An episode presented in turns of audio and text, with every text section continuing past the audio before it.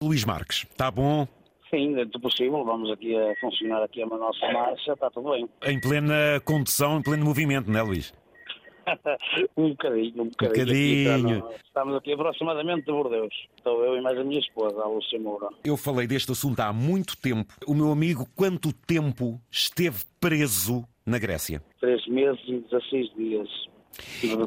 E na altura falámos com a sua mulher e era uma situação que era preocupante. Conte-nos lá, afinal você foi preso e, entretanto, deram-no como inocente. Foi isso? Exatamente. Saí de Portugal no dia 3 de janeiro, fui em direção à Grécia, um país que eu desconhecia, mas tive que fazer o meu, o meu serviço. No dia 10 de janeiro fui detido por as autoridades gregas no porto de Patras e então eh, eles estavam a acusar com o tráfico humano. E que provas é que eles tinham, que afinal não foram uh, conclusivas, para o acusarem de tráfico humano?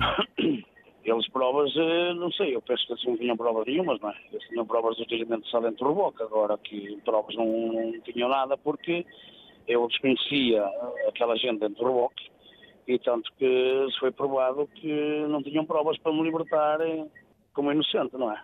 Na altura, foram encontradas pessoas dentro do seu caminhão? Dentro do reboque, junto com a mercadoria, exatamente. Que tinham entrado sem o meu amigo saber? Exatamente. Eu estava a fazer o meu descanso das 24 horas quando uh, esses indivíduos abordaram uh, o reboque do caminhão. Aconteceu consigo aquilo que também muitas vezes nós ouvimos aqui relatos uh, de outras zonas da Europa, nomeadamente, por exemplo, entre França e Inglaterra, em que também muitos colegas seus passaram por momentos muito difíceis. Eu imagino a sua preocupação, a sua mágoa e três meses preso foi muito doloroso para si, não, Luís? Sim, eu eh, no dia 10, que foi um domingo, eu nunca pensava que ia ficar detido, não é? Eu simplesmente fui apresentar documentos, fui uh, lá para uma secretaria lá da, da, Guarda Costeira e depois eu nunca pensei que ia ficar detido. Eu pensei que ia ficar ali umas horas a resolver o problema. Entretanto, meter-me lá num, desculpando o termo, assim, num cortelho, que é mais considerado um cortilhito, uh, onde eu fiquei ali oito dias, não é? Eu nunca pensei, estava sempre a surpreendido com o que se ia passar. Eu disse, isto é impossível, isto eu não a acreditar, e, e não, foi um bocado difícil acreditar naquilo.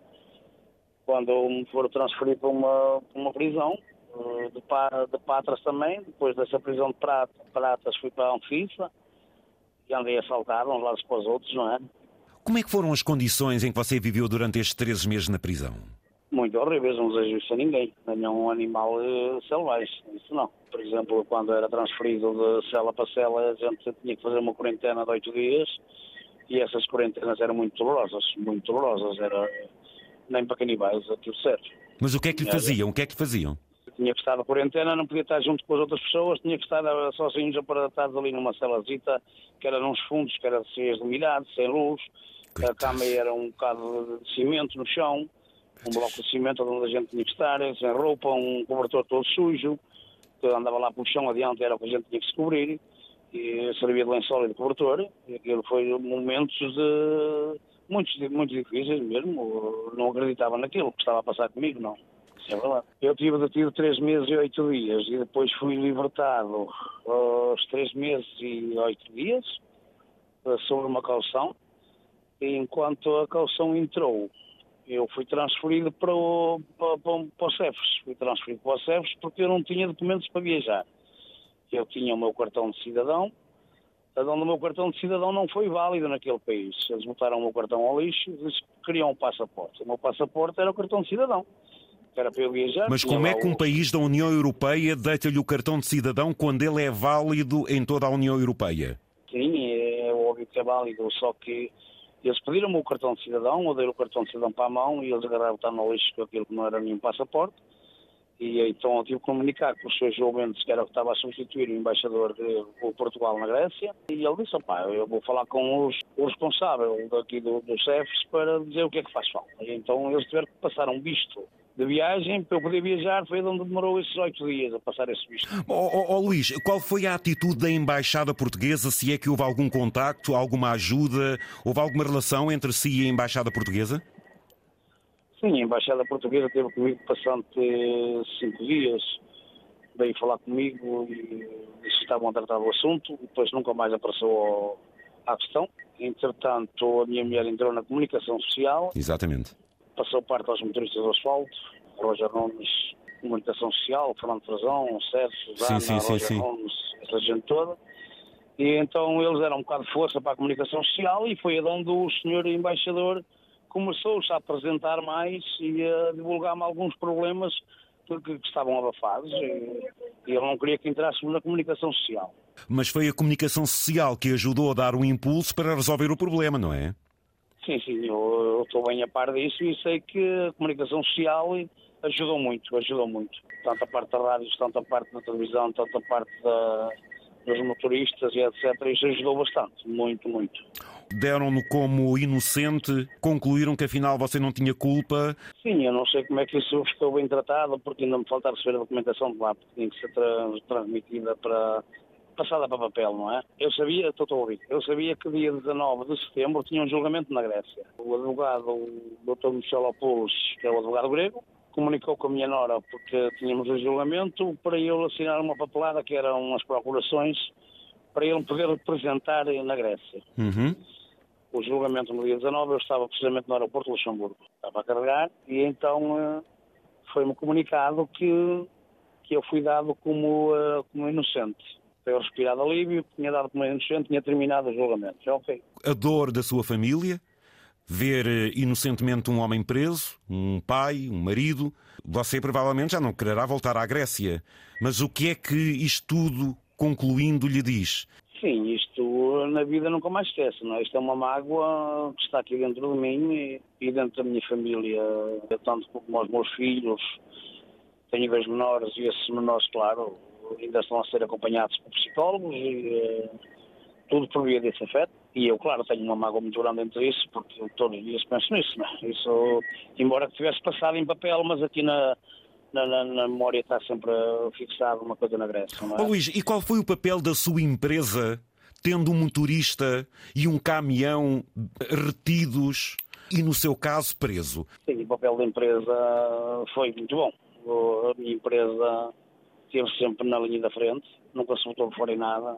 O meu patrão andava sempre incansável também a tratar de papeladas com a minha esposa. Muito bem. Tudo que era necessário, o meu patrão pagou tudo, não teve qualquer problema em disponibilizar dinheiro para aqui ou para lá, o que fosse necessário, da parte de papeladas, e pagou-me sempre o salário, se nunca me ficou de um salário, mesmo lá, ele estava-me a pagar os salários. Pela sua voz da experiência, quer dizer que todo o cuidado é pouco em determinados locais, por causa de um descanso, de algo que acontece sem nós sabermos, todo o cuidado é pouco eh, quando em determinados locais pode dar-se o caso de pessoas entrarem eh, nos caminhões e pronto, e fazerem-se à vida deles, mas prejudicando a vida dos outros.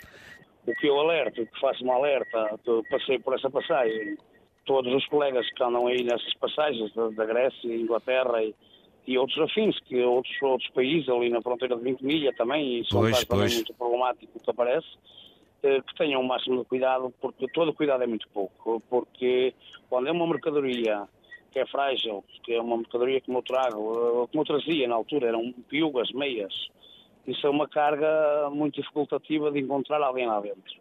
Eh, eu não se encontrava lá ninguém, eu não conseguia ver ninguém. Aquilo se não fossem os cães da polícia, ninguém dava com os indivíduos que estavam metidos por baixo da roupa toda.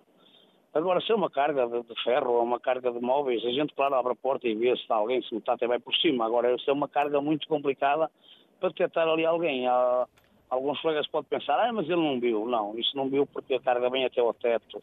As lonas vêm todas inchadas para lá, não pode abrir uma lona só uma cadeira cai fora. Pois. Isso é muito complicado para verificar uma carga assim, não é? E foi o caso que me aconteceu a mim e alerto aos meus colegas todos que tenham que andam aí na roda, que façam o máximo de cuidado, que todo cuidado é muito pouco. Foi comigo desta vez, amanhã pode ser com outro camarada.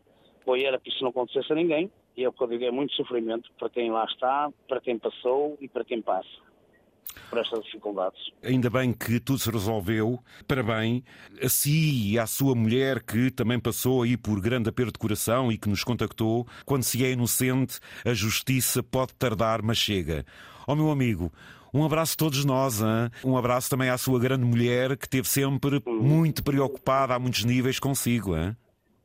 Sim, sim, Zé Candeias. Eu queria dar um agradecimento, se pudesse ser. Claro. Um, um agradecimento aí aos motoristas do asfalto, ao Sérgio Susana, ao Fernando Fazão, ao Roger Nunes também, e à esposa que foram muito incansáveis com o meu problema, e ao advogado Michel Apulos, que é um advogado grego que sempre acreditou na minha inocência desde o princípio, Bem. e eh, à rádio, à comunicação social, a doutora Ana Carvalho em especial, que foi muito incansável também, Muito bem, exatamente. por votos de solidariedade por essa gente que é gente incansável. E Luís, muito obrigado. um grande abraço, força aí com a sua mulher. Obrigado, Zé Candeias, para você também. Um grande abraço, um forte abraço e obrigado por tudo que fizeram comigo.